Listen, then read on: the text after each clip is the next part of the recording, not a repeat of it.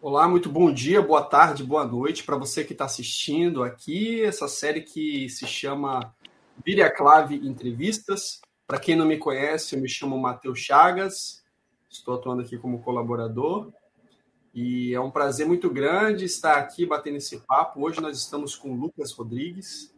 Ele, aos 15 anos, ele iniciou seus estudos de violão com o professor Felipe Ares no projeto Orquestra de Violões nas Escolas na Escola São João Batista, em Cariacica, no Espírito Santo. Foi apresentado ao violão erudito em 2014, no LAP, Laboratório de Alta Performance Instrumental, com o professor Fabiano Maier. E desde então ele começou a se preparar para o vestibular na Faculdade de Música do Espírito Santo Maurício de Oliveira, sendo admitido em 2018. Sob a orientação do professor Fabiano Maier, Lucas realizou apresentações solo e em grupos de câmara, como a Camerata de Violões da FAMES, e em 2019 fazendo parte do quarteto Mochuara, se apresentando em Minas Gerais e Espírito Santo. Participou do concurso da FITO em 2019, em Osasco, São Paulo, sob a orientação do professor Caio Rodrigues, na FAMES.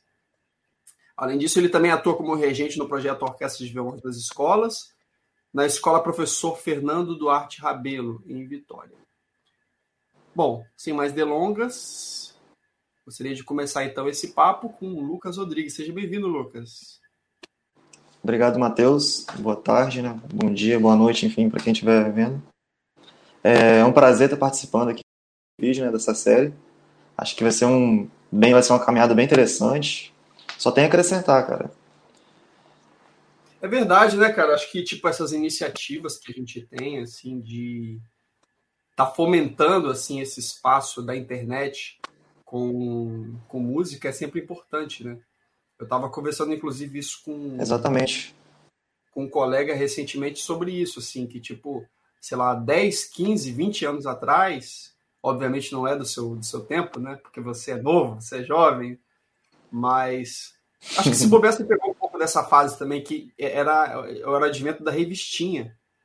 Então a gente aprendia muitas das vezes a tocar, ou acompanhava as notícias relacionadas à música através de revistinha, né? E hoje em dia tudo se virtualizou, né? Tudo foi para a internet. Só que sim, sim. É, as, tudo assim, a, a, muitas das vezes nesse tudo assim não, não vai de repente aqueles não, não tem esse filtro, né? Essa essa essa, cura, essa curadoria, né? De ter é, um conteúdo realmente que passa por esse crivo de pessoas que saibam o que estão dizendo, né? Profissionais, etc. E hoje em dia, acho Exatamente. que essa é a clave entrevista é justamente isso, né? Trazer pessoas é, do meio musical que tenham, assim, é, um conteúdo importante, relevante, né? E que tem esse crivo, né, do conhecimento para passar, né? Não é verdade? É verdade, é que nem tem um pensamento que cada pensamento, na verdade, é, é uma verdade, né? Que cada pessoa tem uma necessidade.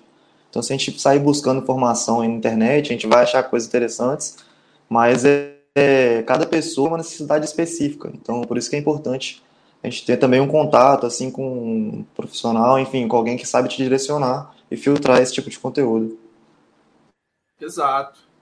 E, e falando nisso, como é que foi que você começou assim na música e tal? Então, bora voltar lá em 2014, né, como você estava apresentando.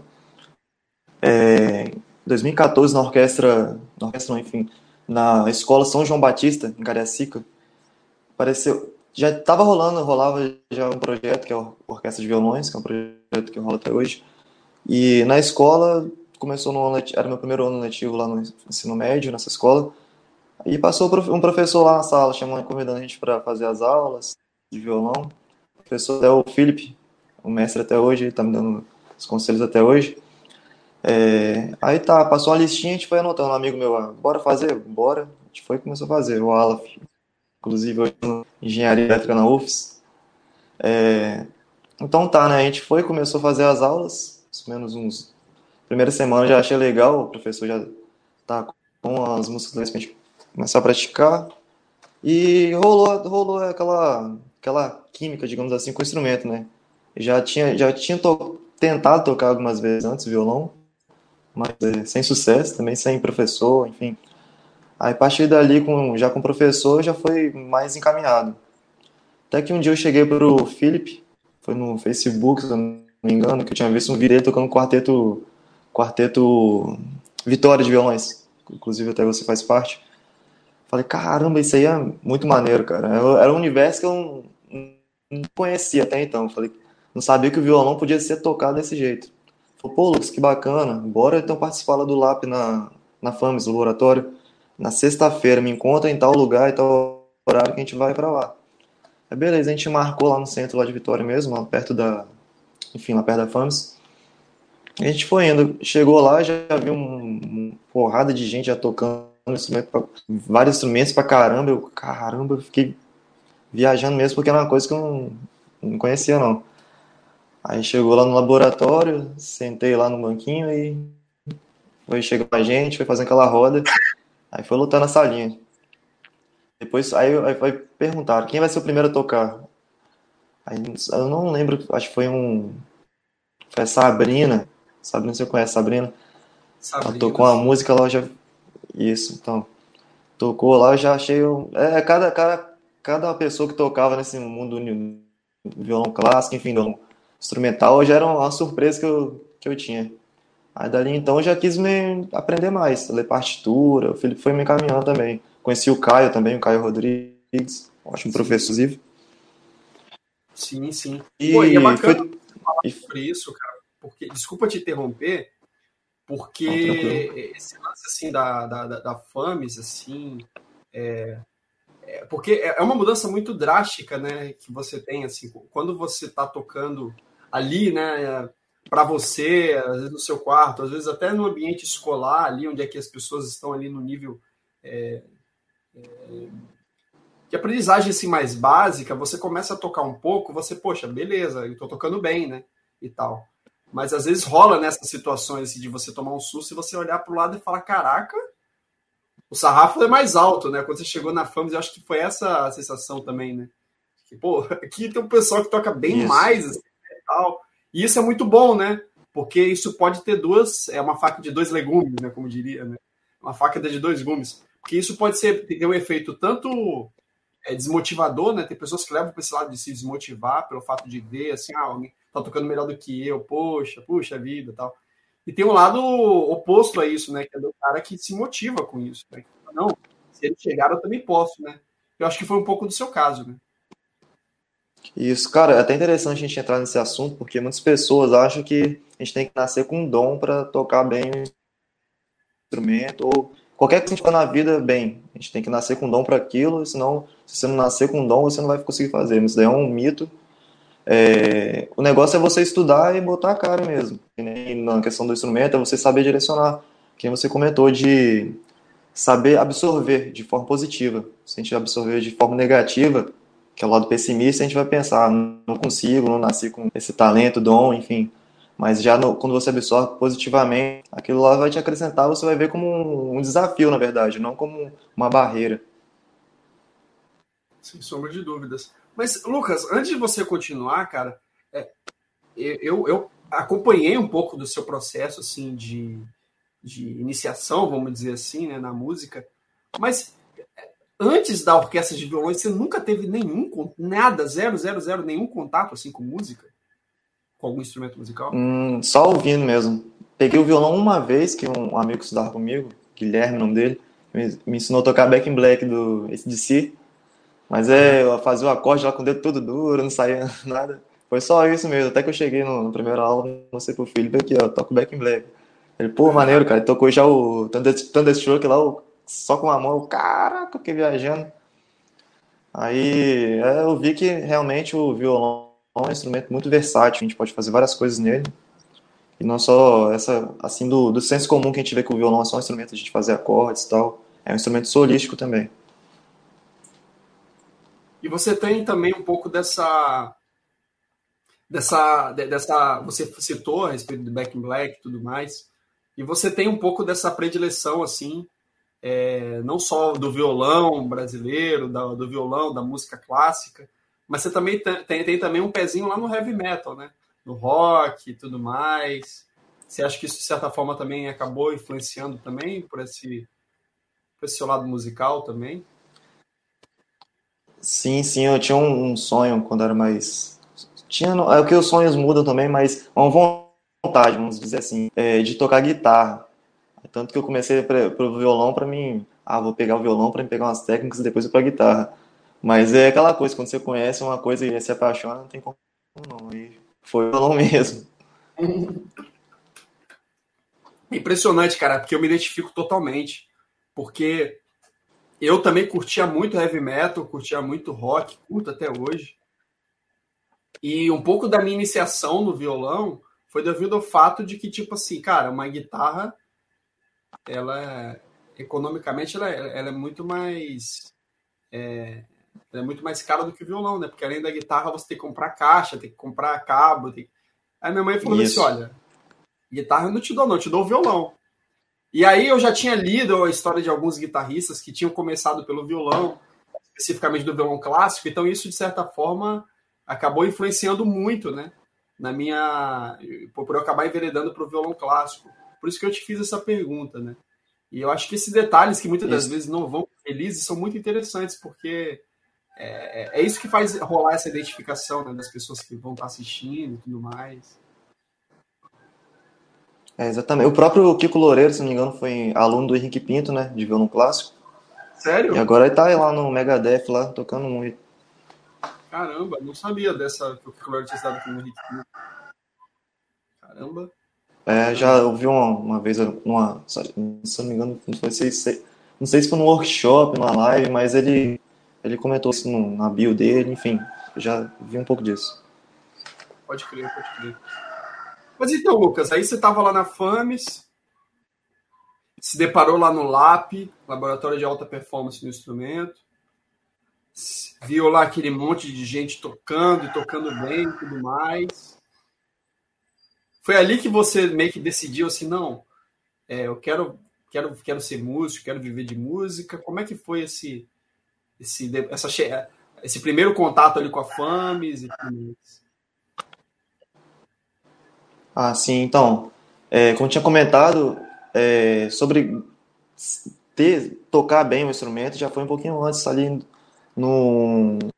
Quando, foi, quando eu conheci o Quarteto Vitória, que eu falei que, vi que o instrumento, na verdade, o violão fazia bastante coisa, aí eu falei, caramba, quero, quero tocar bem também.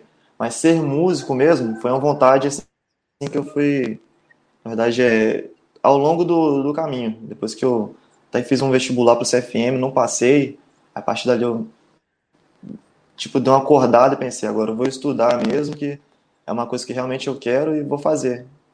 Até que eu fiz o vestibular pro bacharelado e passei. Perfeito, perfeito. E mais um outro ponto, né? De que se poderia. Muitas pessoas acabam numa situação de reprovação, como aconteceu contigo no CFM, poderiam se desmotivar, mas no seu caso, não, né? Você usou isso como um combustível para poder estudar mais, se preparar mais e posteriormente tentar a graduação, né? Porque o CFM ele é um curso de extensão da FAMES, né? Ele é um curso Sim. cuja as exigências e de, uma, de um processo seletivo eles são bem mais baixos. Bem mais baixos não, mas são, são mais baixas do que a de um curso de graduação como bacharelado, né? E você não satisfeito, então você tentou um voo mais alto, né? Como é que foi essa preparação, né? É, não só teórica, mas como prática, né? Já vista que o processo seletivo de, de uma graduação, assim, curso superior em música, requer é, conhecimentos gerais, mas também conhecimentos específicos.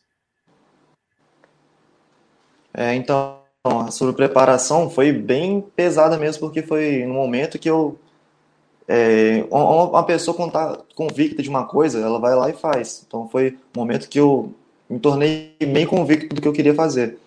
É, como eu tinha comentado, perdi. A, não que eu tenha reprovado também, né? Mas desclassificado, vamos dizer assim, porque eu fiz a prova de instrumento do pro CFM, passei. Na teórica eu perdi o dia, simplesmente eu não, perdi, não tive muita atenção no edital e perdi a prova teórica.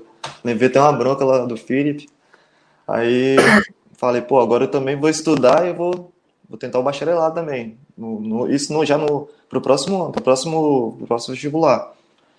Aí depois dessa prova aí no próximo mês já sentei pensei assim, é, eu separei na verdade o que, que eu deveria estudar, teoria é, repertório, essas coisas, anotei tudo no papel e comecei. Na teoria já sentei lá na cadeira, fiquei o dia todo estudando para aprender de vez a é, fórmula de compasso, ritmo, tudo que ainda tinha dificuldade de entender. Aí fui entendi. Depois peguei partituras do, do, do programa do bacharelado mesmo, comecei a ler, ficava umas 8, 9 horas estudando, com a garrafinha, até com a garrafinha de café do lado da cadeira para toda hora que dava uma levantava um pouquinho, tomava um café e voltava a estudar. Aí, mais ou menos na metade do ano, eu vi que o programa tinha mudado, não era tinha, tinha até começado a estudar já uma peça do programa que era Reboliço do João Pernambuco, né? E já tinha lido ela e o programa parece que tinha mudado. Eu, ah, tá beleza, vamos estudar também esse outro programa novo aí que vai sair. Aí peguei, engatei também, comecei a estudar pra caramba e rolou, saiu. Pois é, né, cara? E, e você lembra do programa que você tocou na prova? Sim, sim, foi Canários de Gaspar Sanz, uma peça barroca. Teve Angústia do Maurício de Oliveira e o estudo número 23, Alpo 60, do Carcasse, Mateu Carcasse. Ah, pode crer. E você é, teve mais. É...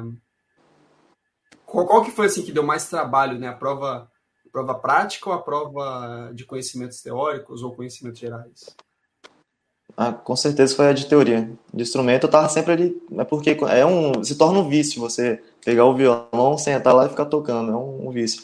Já é, a teoria costuma ser um, digamos assim, parte chata, não para todos, tem algumas pessoas gostam mais de estudar teoria, mas para mim sempre foi assim, uma parte mais mais é, chatinha de sentar e absorver mesmo, porque eu queria estar todo o tempo com o violão na mão e eu pensava assim, se eu estiver gastando meu tempo em outra coisa, eu, minha técnica não vai evoluir, era tipo uma obsessão que eu tinha, mas eu consegui controlar isso aí com, com o tempo. Pois é, né? Porque, tipo, é, é aquele, a teoria é aquele mal necessário, né? Ao qual muitas das vezes Isso. a gente só vai sentir falta quando a gente não tem ela. Ou melhor, a gente vai só perceber o quanto que ela é importante quando a gente começa a ver assim, a contextualização dela assim, na prática, né? Porque às vezes. É, na verdade, não que seja um mal, um mal necessário. Ah. Pode falar, desculpa. Não, não, é, é porque, tipo assim, a, a, às vezes, assim, a gente acaba aprendendo a teoria musical de uma forma muito desassociada com a prática. Então, muitas das vezes, para quem, principalmente para quem assim nunca teve muito contato assim com a teoria, isso pode ser algo assim um pouco é, que, que acaba mais espantando do que necessariamente atraindo, né? Mas depois que a gente estuda e começa a ver o sentido na prática ali, né, no fazer musical, a gente começa a, a valorizar assim, né, a importância né, da, da, teoria musical, né? Isso, é que nem você tinha falado, é, é a teoria não que seja uma parte assim mais é, um mal necessário, mas o estudo dela, a gente pegar, sentar isso daí, isso é que é um, um mal, um mal na verdade é a parte chata. É, porque a teoria, depois que você compreende, vai, faz um bem pra caramba, tanto na sua técnica, que você amadurece também, você entende algumas, algumas coisas que você fazia, não compreendia, e é, musicalmente também, você vê como que deve soar alguma coisa. Então é, é uma coisa que complementa a outra e, e se torna uma harmonia, né? Digamos assim. Exato, exato. E durante essa preparação você continuou participando, eu creio que você é, deva ter testado esse repertório assim, do programa da prova em, muito no LAP, né? Sim, também. E, inclusive, é, peguei, nesse, nesse período mesmo da preparação para o bacharelado, eu tive a doideira de, de ficar pegando peças de fora. Peças, peguei, inclusive, peças do quinto período, quinto não, isso, do quinto período já da, do bacharelado, antes de entrar no bacharelado. Aí chegava ali em uma semana, inclusive foi a. Uma lá que eu li foi a. É, Uma Limosna por El Amor de Deus, do Barrios. A peça do quinto período, já faltando dois meses para a prova do bacharelado, fui li ela toda. E ainda li a Choro da Saudade de Barrios também. Aí o Felipe, cara, faz isso não, vai estudar esse repertório aí do, da prova. E eu, beleza, mas eu continuei tocando. Aí, inclusive, depois disso aí, do, eu peguei essas peças, a Una Limosna, até hoje eu toco ela. Pois é, um trêmulo, né? Um trêmulo. Isso. E acabou que complementou, porque eu estava estudando a angústia do Maurício Oliveira, que também tem a técnica do trêmulo. Aí é. eu peguei uma peça que era toda de trêmulo e desenvolveu bastante. Pô, aproveitando o ensejo, bom, é, essa, essa, essa conversa aqui ela vai ser transmitida no YouTube, então pode ter tantos músicos, violonistas, mas também pode ter pessoas leigas. Então, para quem está assistindo aqui essa, esse vídeo e, e, não sabe o que é um trêmulo, assim, dá, dá uma explicada assim, de maneira resumida, assim, o que é o trêmulo, né? Sim, sim. Então, é, o trêmulo no violão nada mais é que você pegar uma nota em uma corda e fazer ela repetidas vezes, como se vai dar uma ilusão de como se tivesse um, um canto contínuo. Tipo, ele vai. Isso também depende da consistência do, do seu trêmulo, do estudo que você tem para desenvolver ele. Ele vai ficar tipo. Tá, tá, tá, tá, tá, tá, tá, tá, se você estudar é, disciplinadamente, com, botando é, o devido peso em cada dedo. Mas é sonoramente, já depois que você encaixar a melodia, ele vai soar como. Assim,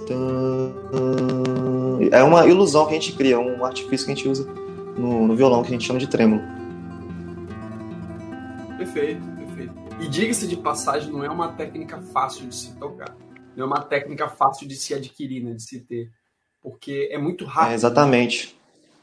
É é, além de ser rápido, você também tem que ter um controle, não só, como comentei, do peso nesses dedos, porque a gente tem diferente, diferentes tipos, diferentes pesos no dedo, que a massa é diferente. Inclusive, ó, esse dedo meu é menor que esse, então é, naturalmente o som vai ser mais leve. Então eu vou ter que fazer exercício para deixar ele tentar igualar a esse dedo que já é um pouco mais pesado. E fora isso, a gente também tem que estudar o polegar, que é onde a gente vai fazer um acompanhamento. Então, então, é, não só a gente vai tocar o trêmulo, mas o acompanhamento com o polegar. Então, isso é um pouquinho mais difícil é, de a gente aprender, mas é, tem exercícios que levam esse caminho e a gente consegue controlar melhor. Você costuma dizer é, exercício é, técnica pura mesmo ou exercício aplicado em repertório? É, técnica pura. É, tem exercícios que o Esdras, Esdras Madalon, violonista, é capixaba, mas é lá, tá lá na Itália, ele fez uma aula uma vez comigo, ele passou algumas técnicas interessantes que justamente para a gente aplicar essa diferença que a gente tem da massa, enfim, do som que a gente tem nesses dedos aqui, que é quando você dá o primeiro ataque na corda do violão com esse dedo. O trêmulo, naturalmente, a gente ataca com anelar, médio indicador, que é o movimento natural da mão. É, mas para a gente dar um equilíbrio na consistência, enfim, dos dedos, a gente faz é, algumas coisas diferentes do natural para aumentar não só a resistência, enfim, velocidade, o ataque também. E um desses exercícios consiste em você começar atacando pelo indicador em vez do anelar. Então a gente batia, bate com indicador na primeira corda e polegar também na primeira, anelar em médio. Então vai ficar assim, ó. Mais ou menos só para ter uma ideia. E uhum. aí você vai subir, é, para ter mais consistência também, você vai subindo para uma corda, tipo para segunda, terceira corda, que você, como tem cordas ali no, no meio, você não pode esbarrar nelas. E sua mão vai ter que ficar mais fixa parada. Então isso também ajuda para você ter um equilíbrio e um trêmulo mais consistente. É louco isso porque é, a gente está tá acostumado a praticar o trêmulo de um só jeito, que é essa configuração que você citou, né? Do polegar, anelar, médio indicador, né? Então é um movimento quase que como se fosse de fechar a mão, né? Esse movimento aqui, né? Enquanto você está tocando. Quando, Isso. Então, quando você... E um, um mal que. Acontece, Pode continuar? Não, acontece, é só isso, né? Quando você muda essa ordem, né? Você força o seu cérebro a pensar, a repensar, né? Inclusive a acentuação, né? Isso. E o mal de quem está aprendendo trêmulo é, e começa a fazer errado é justamente você ficar só na primeira corda e fazer só o movimento natural do trêmulo. Mas é, a gente tem que entender que a gente tem, é, tem que criar uma independência também dos dedos. Tem um controle do sonoro, enfim, do, da ideia que você quer trabalhar no trêmulo é, isoladamente. Você pode também, até inclusive, ficar só com o indicador, enfim. É, é bom usar a criatividade. Eu sempre também criei exercício para mim é, onde eu senti que tinha alguma coisa que tinha que melhorar no trêmulo, enfim, eu já pensava no exercício para mim tentar suprir essa necessidade. Então, é interessante a gente ter um, essa, essa ideia. Pegar um bom exercício de parâmetro e... Ou então, ou então você pode, Lucas, ser, ser esses alienígenas, assim, cara. Eu, eu, vi a Ana Vidovic. Ela tocou em Vitória. Ah, sim. E aí, o trêmulo dela, eu vi porque, tipo assim, eu, assisti ela tocar duas vezes. Eu vi ela em Vitória, eu vi uma vez em São Paulo tocando. Foi quase seguidos, assim. Foi duas vezes? Acho que foi duas vezes. Não lembro se foi duas, se foi três, mas eu vi a Ana Vidovic tocar algumas vezes, eu tava bem perto, assim. E, cara, o trêmulo dela, sem brincadeira, ela faz polegar, indicador, médio, indicador. Ou, ou polegar, médio, indicador, médio. Ela não faz com anelar. Então ela faz com esses três é, dedos. Sim, sim, ela faz indicador, médio, indicador. Indicador, médio, é um indicador. negócio dá um cara, trabalho ali, tá? Nossa senhora. É, é, em resumo, é como se você tivesse quatro funcionários na empresa, né? Aí, ao invés de quatro, você reduz para dois e o trabalho continua o mesmo, entendeu? Então, assim, sobrecarrega. E ela faz, assim, maravilhosamente bem. E tem um, um, outro extremo, um outro extremo que quando eu vi, assim, eu falei, parei. Parei totalmente, que foi o Roger Cabaleiro. Ele é peruano, né, radicado nos Estados Unidos. Ele faz, cara, o trêmulo com o mindinho, velho. Com o mindinho. E aqui, e os dedos aqui acompanhando normal. Ele faz o trêmulo com o mindinho, ele faz meio paletado assim, ó, sabe? Ele, eu vi ele fazendo esse trêmulo assim, e ele faz tá o né? acompanhamento com o mindinho. Quando eu olhei, eu falei, parei, velho. Parei. Mas, a coordenação mas, é monstra do cara. Mas ao mesmo tempo também é uma reflexão boa, porque o mindinho é um dedo que a gente não utiliza para tocar. Mas nada impede que a gente possa utilizar ele, né? Assim, a título de exercício, a título de prática, né? O que, que você acha sobre isso? Principalmente no período clássico, mesmo alguns didáticos lá, Carulho, enfim, alguns, outros didáticos lá também defendiam que é, a gente não deveria usar no violão o dedo anelar. Depois veio outras escolas e quebrou isso daí que deveria usar sim. Então é, é sempre estar tá adaptando. Como a gente está sempre no processo de evolução, não só na arte, enfim, mas o ser humano está sempre se adaptando. Então é não uma, uma regra, digamos assim. É, tudo, tudo é ferramenta. Se você souber como usar e não te prejudicar, é válido. Não é uma regra. Exato, exato. E, e, por exemplo, o David Russell, ele fala assim abertamente que ele sempre gosta de ter no repertório dele um trêmulo, né? Que o trêmulo, de acordo com ele, sempre ajuda assim a, a manter a técnica de mão direita dele em dia e tudo mais. Então, o que que você tem tocado atualmente, assim, e, e tem algum trêmulo, você está tocando algum trêmulo, ou então pratica através de técnica pura o trêmulo até hoje, como é que é? Cara, no meu repertório eu ainda tenho a Unanimosa para o de Dios, do Barrios, e tenho Recolhas da Alhambra também. Acho que de trêmulo são só essas duas. Eu já até, até tive. Estava estudando no começo do ano a Um Sonho na Floresta de Barrios, que era para o quinto período, mas a gente teve a pandemia e teve uma interrupção. Mas é, são essas duas que eu tenho no repertório, Coisas da Alhambra e Na Limosa, do Barrios. Bacana. Pô, pô, essas peças aí são bem representativas, né? Do... É, inclusive, cara, a Recueiros da Alhambra, do Targa, é, Targa defendia que a gente que não, usa, não usava unha. E o trêmulo é mais fácil você fazer com unha. Então você já vê que é, o cara já tinha uma técnica legal também. Você vê que pois não é uma regra também, que na questão do mindinho, indicador, enfim. Pois é. Eu, eu, eu, hoje em dia a gente vê casos, por exemplo, esse lance da palhetada com mindinho, mas a própria técnica de palhetada aplicada ao violão clássico é uma coisa que cada vez mais é, as pessoas. É, é, porque muitas das vezes, assim, na, na, na técnica do violão clássico existe uma certa é, não vou dizer resistência, né? Mas é, acaba tendo uma predileção para você tocar, é, você tocar com vários dedos, algo que você de repente poderia fazer palhetado, né, e tudo mais. É, mas eu venho observando isso, até mesmo o próprio é, Christian Noza, né, que é, que é do, do Quaternália, ele muitas das vezes ele toca lá os trechos do quarteto com palhetada, né? Trechos, inclusive, que ele poderia tocar com os dedos, mas ele toca com palhetada, né? E eu não vou entrar no mérito se é melhor, se é pior e tudo mais, mas é uma possibilidade técnica e que tem a sua funcionalidade para dependendo da, é, é, do, do, contexto, né? Por exemplo, às vezes tem pessoas é, é naquelas, né?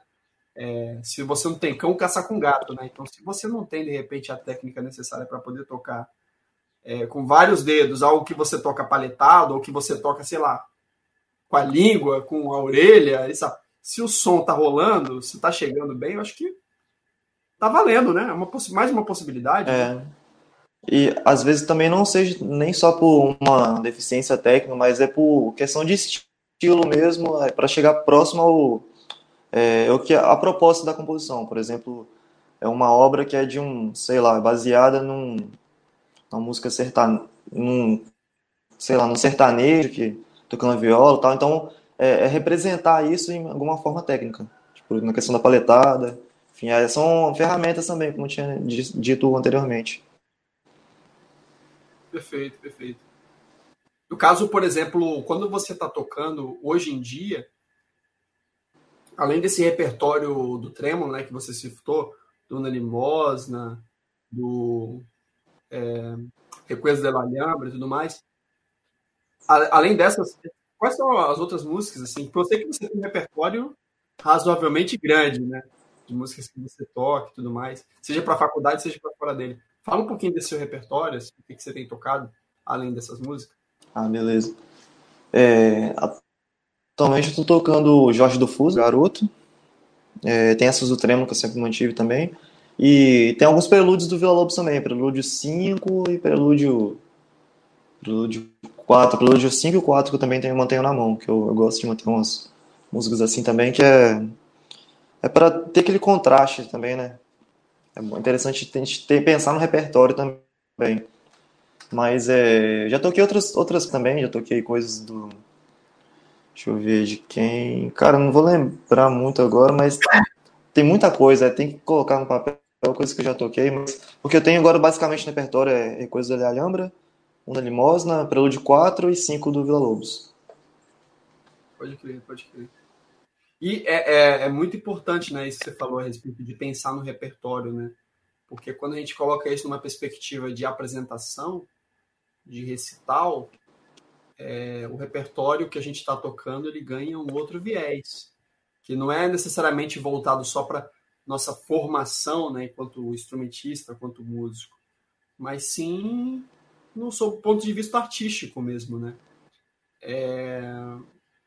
Como é que foram as suas primeiras apresentações, assim, Lucas, que você teve a oportunidade de tocar? Como foi? Onde foram? Ah, beleza. É, então, como eu tinha comentado, eu comecei lá no LAP, ali tinha aquela roda lá que a gente tocava. Aí eu toquei, a primeira coisa que eu toquei ali foi o. A primeira peça foi, na verdade, um estudo, estudo do Mi menor do Targa. Primeira que eu toquei assim para um milhão de pessoas. Mas a primeira apresentação mesmo num palco foi num seminário da Nacional do Fladem, lá no, no Palácio Cabral. Ali já tinha um número maior de pessoas, enfim, era, tava eu sozinho no palco. Tive outras apresentações antes com orquestra de violões, mas é justamente com orquestra. Mas minha primeira apresentação é solística mesmo foi, como tinha comentado, na, no Seminário Nacional da Fladem. Ali eu estava estudando bastante, já estava no primeiro período do bacharelado, e algumas peças, aproveitei algumas peças já do, que eu ia tocar para a banca da prova, e as, as, peças que eu tinha estudado por fora, não só as peças que eu, do vestibular, que eu sempre mantive, porque toquei as peças do vestibular, acho que uns dois anos. Tinha, até alguns colegas perguntaram, cara, você já passou, bora foca nas peças do período, mas sempre gostava de manter essas coisas assim por fora, para ter um repertório é, justamente para tocar. Aí até que o Fabiano me indicou para esse seminário para mim tocar. E a gente montou um programa, comecei tocando, se não me engano, foi Canários do Gaspar Sanz, que foi uma prova, foi uma peça da prova do bacharelado. Toquei o, o estudo número 1 um do Vila Lobos, que já era para a banca do, já, já no bacharelado. Toquei o estudo 7 e deixa eu ver mais o que. Toquei é, Conversa de Baiana, de Armando Reis, que eu peguei por fora também para estudar. É, Una Limosa por Elor de Dios e deixa eu ver. Tinha a Fuga também, a Fuga da W1000 Bar. Mas a, não, a Fuga não cheguei a tocar nesse dia, que teve um problema do questão do horário e cortou. Mas é Angústia do Maurício de Oliveira também toquei. Teve, teve bastante coisa do repertório assim, já no primeiro ano que que eu cultivei e mantive na mão que serviram para mim para acontecer aquele momento lá. É isso, né? É, é, nessas horas a gente vê a importância da gente manter né, um repertório, né? De não conviver com ele durante aquele período a qual você tem que fazer a liberação, fazer a prova da música. Mas conviver com essa música por bastante tempo. Às vezes esse tempo de maturação, né? Você conviver com a música e de apresentar ela várias vezes, ah, acaba automaticamente fazendo com que a música adquira essa, essa, essa, essa consistência, né? Que às vezes é só questão de tempo mesmo, né? De você conviver com a música né? por bastante tempo. É, você consegue perceber a diferença entre tocar com orquestra de violões, em grupo, e tocar solo, assim? A diferença? Se você percebe alguma diferença, pra, ou para você, tipo, é ah, normal, assim, sim, sim. a vibe, assim, de tocar e tal? Não. Ah, com certeza. Eu lembro que na, na Orquestra de Violões, a primeira apresentação que a gente fez foi na FDV, Faculdade de Direito de Vitória. É, tava, se não me engano, tava a imprensa da... Enfim, tava a imprensa. E sentei lá, tava tocando, tava fazendo naipe 1. Aí tava todo mundo lá, tinha cerca de uns 30 colegas lá da orquestra. Aí tinha um microfone colado no meu violão, assim, né? Aí eu lembro que eu errei num trecho, eu... aí tinha, como era a minha primeira apresentação, a gente, não, algumas coisas a gente não tá ciente. Eu fui, errei, falei, ó, oh! aí ecoou no microfone. Só que eu, não levei como trauma, não, eu levei como, até ri depois com, com os colegas, mas é, o bom de você tocar em, em grupo é que algumas coisas assim você dá, passa despercebido. Já solo ele tá totalmente tá totalmente voltado para você. Se qualquer erro, enfim, questão de, da performance, é, a pessoa vai perceber. Então é, é bem mais envolto assim, na questão de, é, de você passar a música mesmo, não só a música, mas o artista que está ali sentado. Claro que não generalizando, porque tem grandes trabalhos aí que, enfim, é, mas é o trabalho de você tocar sozinho com a orquestra é muito diferente. Você tá ali, quando você tá tocando solo, você tá meio que ali no fio na navalha, né? Tudo depende Isso. de tudo, mas né? tudo ali meio que depende de você. Se Daí vem a preparação, você tem que estar tá bem preparado. Exato. Você, quais seriam os aspectos assim que você destacaria assim numa boa preparação para se tocar assim em público?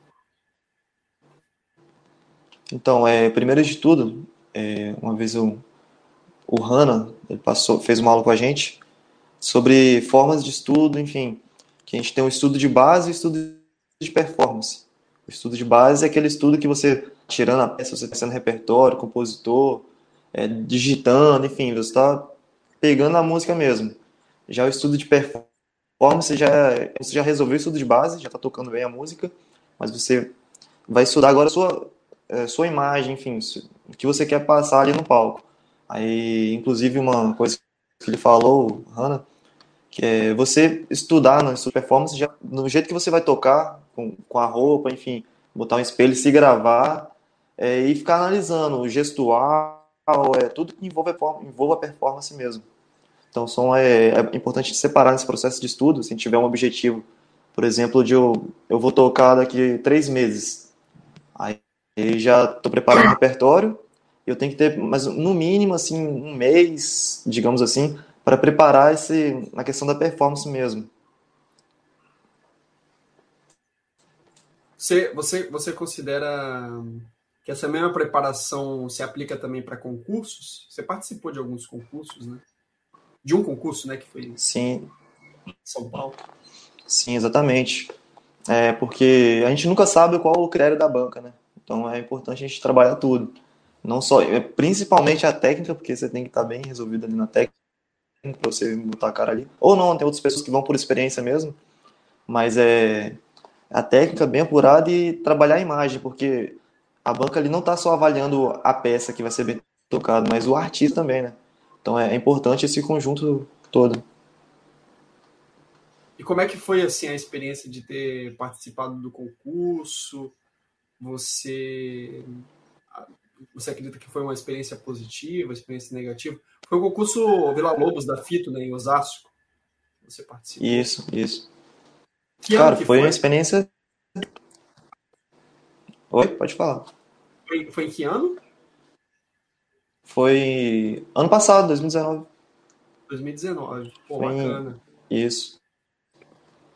Conta aí como é que foi assim. É, cara, foi uma experiência, uma experiência que se, tivesse que fazer eu faria de novo. É, eu acho importante no processo, assim, não só do estudante, mas quem está no meio fazer esses concursos para você ter aquele intercâmbio. Você é que nem a questão que a gente tinha comentado do quando você está conhecendo algo novo que você leva para o ou plano negativo positivo. É, tem gente que vai no concurso e sei lá, perde, enfim, não tem o resultado esperado e ah, não consigo mais, sei lá, se frustra. Mas eu, eu não vejo assim, eu vejo de forma positiva. Além de eu estar adquirindo conhecimento, eu estou vendo que é, meu mundo não é só aqui, não é só aqui onde eu moro, né? É, você pode tocar bem aqui onde você mora, sempre vai ter pessoas tocando bem em outros lugares também. Então, eu acho importante esse intercâmbio do, dos concursos. Exato, exato. E, e, administrar esse lado emocional, psicológico, é uma das coisas mais importantes, eu diria assim, não só para ser músico, mas para a vida de uma forma geral, né? Como é que você administra, como é que você acredita que seja uma maneira assim. Eu vejo que você é uma pessoa que administra bem esse lance das emoções, né? O Fábio Fabiano, ele falava muito assim na época que eu fazia aula com o Fabiano, Maia, né, Fabiano Maia, ele dizia assim, muito assim, cara, é... para você ser um, um, bom violonista, um bom músico, você tem que é, é QI, é QI mais QE, né? É coeficiente, coeficiente de inteligência e coeficiente emocional, né? E, e, eu concordo muito com ele, né? Porque a gente vê casos assim de pessoas extremamente superdotadas, assim, no sentido de conhecimento, no sentido de facilidade técnica, mas que o coeficiente emocional acaba não acompanhando. E vice-versa também, tem pessoas que psicologicamente são muito boas, emocionalmente né, e tudo mais, mas a técnica também acaba não compensando, né? E aí entra o fator também dedicação na jogada e tudo mais. Então, como é que é, você interessante. pensa sobre isso, assim? É, o próprio Fabiano também diz que tem o fominha, né, e o disciplinado que é do QI e o que é. é. O Fominha é aquele cara que tá, tá no, tocando da hora mesmo. E o disciplinado é o cara que também vai tocar bem, mas ele tem ali o, tudo já organizadinho. Então é uma coisa que ele sempre falava que é, é você dosar, dosar os dois. Então é, é, eu aprendi com ele é, naquele processo de estudo, antes do processo de estudo, na verdade, é, que eu tava bem fominha, enfim. Aí com ele aprendi a dosar isso de ser disciplinado e fome ao mesmo tempo. Inclusive, quando eu estava no processo de estudo do estudo número 1 um do Vila Lobos, eu estava aprendendo a, tava aprendendo a mão direita ainda do, do estudo. Eu não estava saindo de jeito nenhum. Ele falou, cara, você vai fazer isso 10 mil vezes. eu, eu achei que tava brincando, mas é, ele realmente ele tá falando sério. Aí tá, eu comecei a adaptar uma forma de estudo para mim não perder a conta, porque como era várias vezes, eu fazia a cada 10 vezes e anotava no caderno, botava o número 10 e fazia um tracinho. Aí nisso fui fazendo, fazendo, deu em torno de 5 mil, não fiz as 10 mil não. Mas até que saiu e até hoje eu toco também o Sul do Mundo Vila Lobos. Sai, se eu for tocar, sai. Tantas vezes que eu repeti. Pois é, né? É importante, é, eu acho tão importante esse lance da gente mensurar. Eu gostei dessa estratégia aí que o Fabiano utilizou com você. Eu não sabia dessa história, eu vou começar a usar. Comigo e com os meus alunos também. é, porque é tão importante a gente registrar, assim, os nossos processos, porque isso é uma forma da gente mensurar também um pouco da nossa evolução, né? E esse registro pode ser tanto na escrever no caderno ou até mesmo gravar um vídeo tocando. Uma das coisas que eu mais sinto falta, até comento com muitos amigos assim, é o fato de não, não, não ter tido tantas gravações minhas assim em vídeo tocando a, as músicas, assim. Eu tenho algumas gravações, mas não tenho muitas, né? Não tenho muitas. Eu teve músicas que eu cheguei a tocar muito bem, mas eu não tenho gravação delas, né? Então, esses registros assim é muito importante, né? Porque depois vai passar o tempo, você vai querer, nossa, como é que eu tocava essa música tal ano, né? Como é que era e tudo mais. Então, é, é importante ter esse registro, né? Assim, você costuma é, anotar, usar alguma tabelinha, ou você costuma se gravar? Como é que você costuma registrar assim a sua evolução? É, então, eu gosto bastante de chegar no Instagram mesmo, que é onde tem bastante. Enfim, é o que está movimentando hoje no Instagram. E quando eu estou estudando, é postar um videozinho lá do que eu estou estudando. Tiro uma foto na partiturazinha lá que eu tô, vou começar a estudar. Depois posto um, já um vídeo já que já, do que eu já li dela. E se eu estiver fazendo um desafio, por exemplo, de, de tocar alguma escala, uma coisa assim, eu mostro todo o processo de evolução. É, desde a leitura até com metrônomo é, é legal a gente mostrar isso, que mostra que você está tá movimentando mesmo, você está estudando.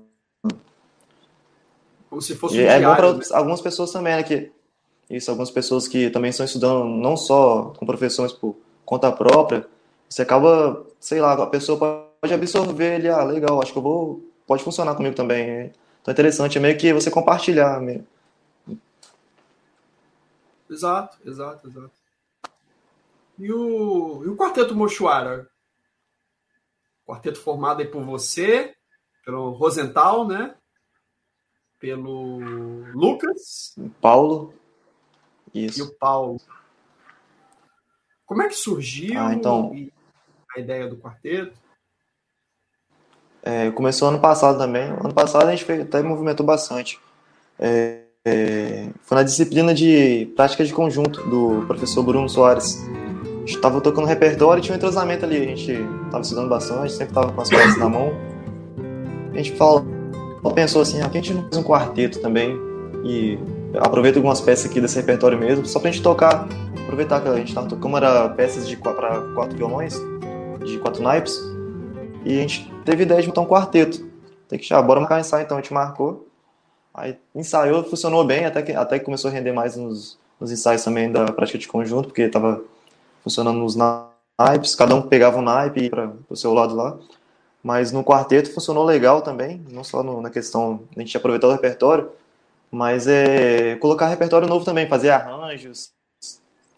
É, até rolou algumas discussões, sempre rola também, mas é mas funciona. Aí a gente começou a gravar vídeos. Oi? Discussões sadias, né? É, aquela Sempre acontece, mas é, acaba que acrescenta de alguma forma. Uhum. E a partir dali o Matheus Ozental, ele conhecia um. Teve um amigo dele lá que conhecia o apresentador lá do Eu Sou Samba, que também é, apresenta o. apresenta a Rádio Espírito Santo lá, o, é locutor. Aí ele entrou em Francisco. contato com a gente pra gente gravar lá na rádio. Aí a gente foi, foi conversando e preparando o repertório, a gente foi lá e gravou na rádio também, na Rádio Espírito Santo, no no ensaio geral, programa ensaio geral. Depois a gente gravou também no Eu Sou Samba. E a gente foi convidado também para tocar lá no Conservatório Lia Salgado de Leopoldina, Minas Gerais, Minas Gerais. Que é o, inclusive, foi a ex-professora do Matheus que convidou a gente. A gente tocou, conheceu a cidade, cidade muito legal, bem receptiva. E lotou lá, a gente vê que lá é um, é um lugar assim, que absorve bastante cultura. Então, foi bem uma experiência bacana. A gente também fez algum um show ali em Vitória e a gente tocou também no. Foi no IPEDOC, foi ali em Cariacica. Foi num, num, teve um encontro cultural teve vários artistas, a gente tocou para alguns é, poetas, enfim, foi um, bem bacana. A gente tocou bastante ano passado. Pô, que bacana, que bacana mesmo. Eu acho que essa diversificação assim nas atividades enquanto músico é o caminho, né? Você tocar como solista, tocar com orquestra de violões, tocar como quarteto. E além Isso, desse lado. E... Ah, pode falar. O mais legal na questão, quando a gente estava conversando, do, do, repertório, que um quarteto, enfim, quando tem vários violões ali reunidos, sempre chama atenção.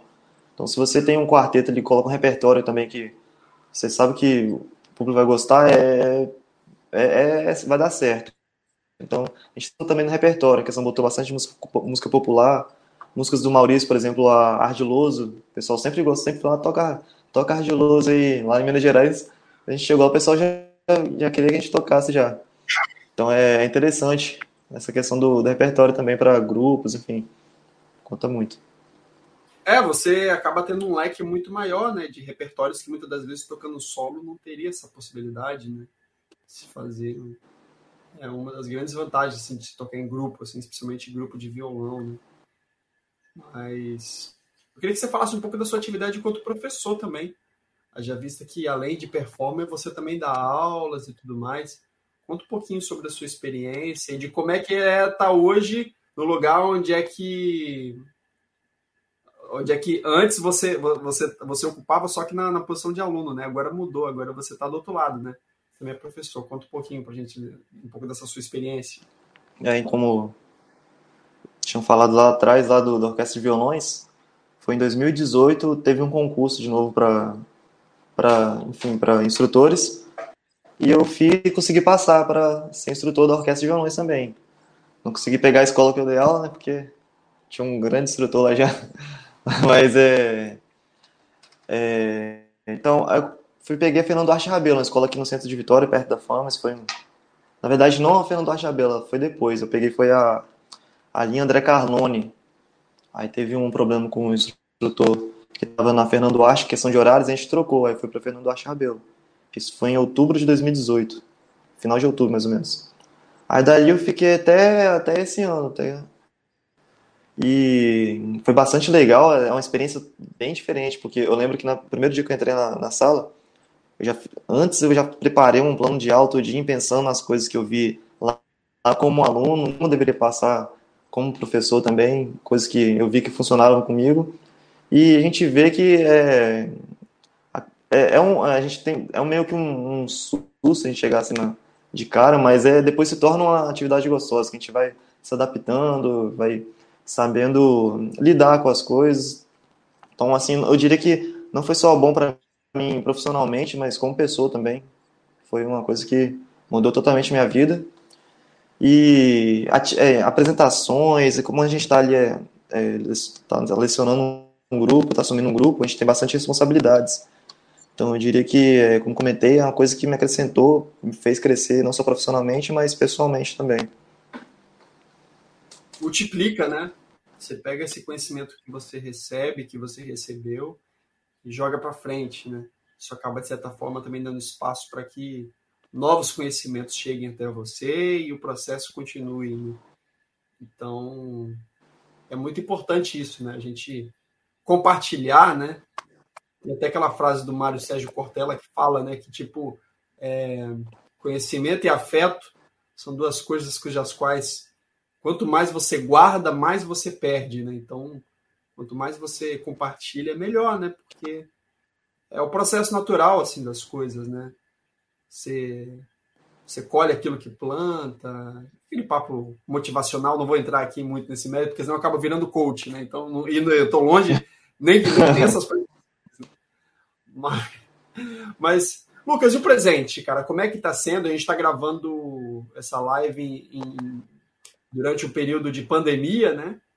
E conta pra gente como é que tem sido assim um pouco desse período assim para você, o que, que você tem feito, como é que tem sido as atividades na faculdade de músicas, as suas atividades também enquanto professor, tocando, dá um panorama.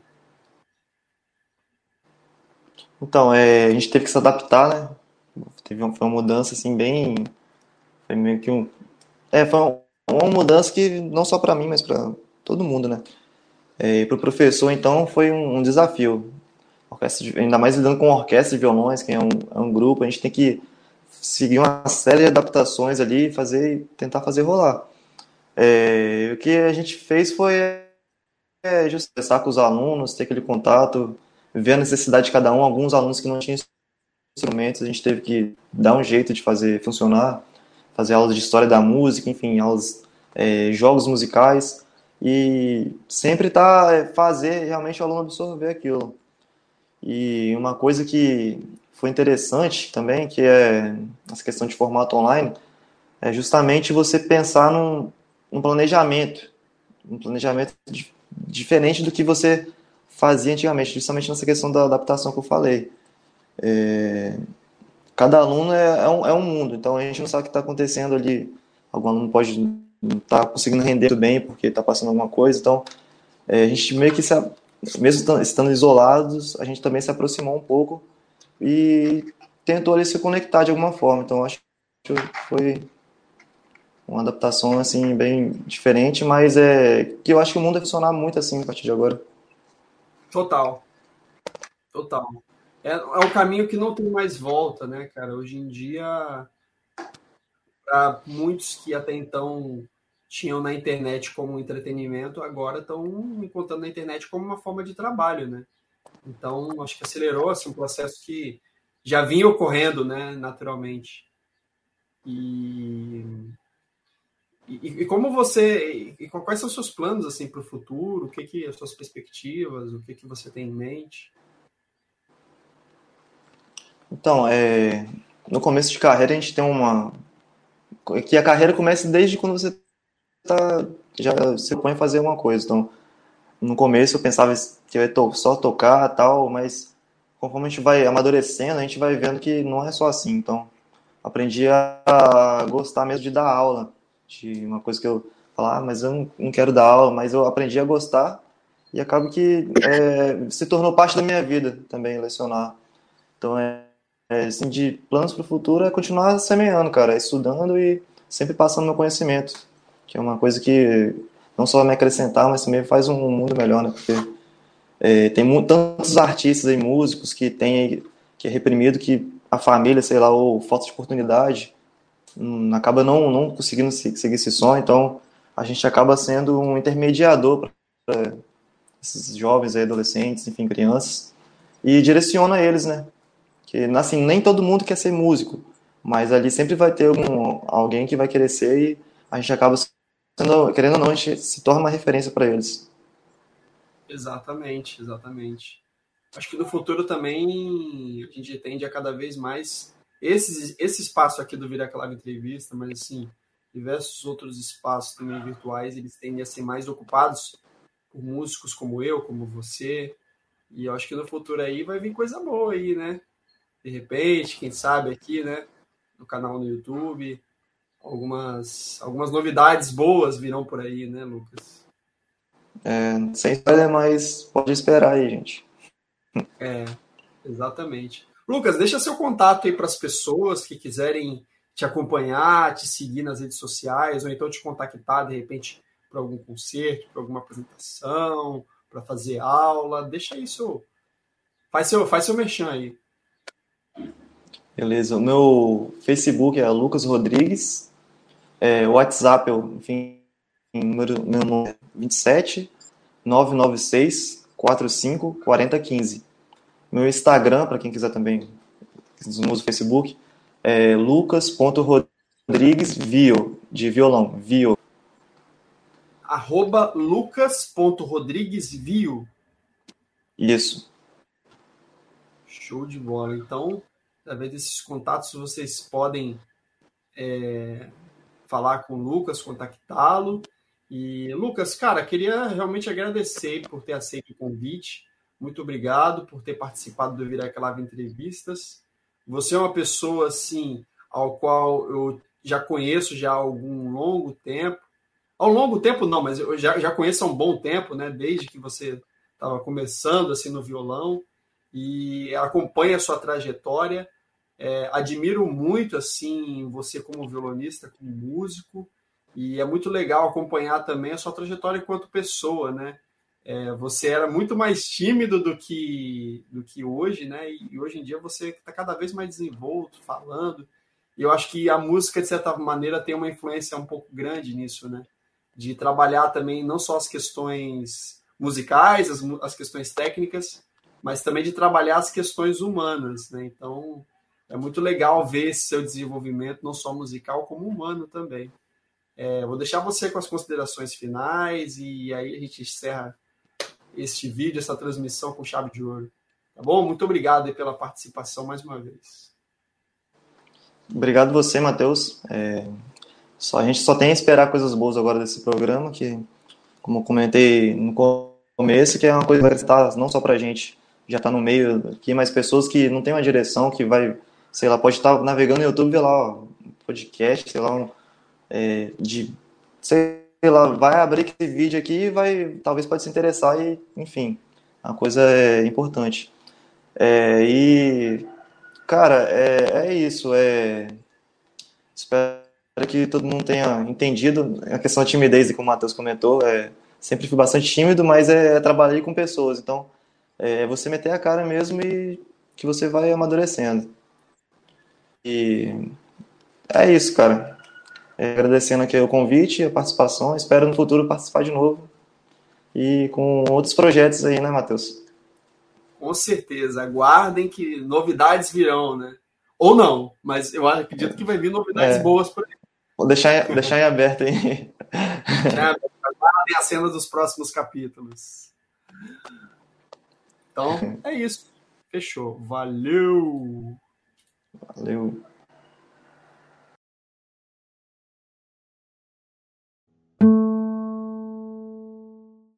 You.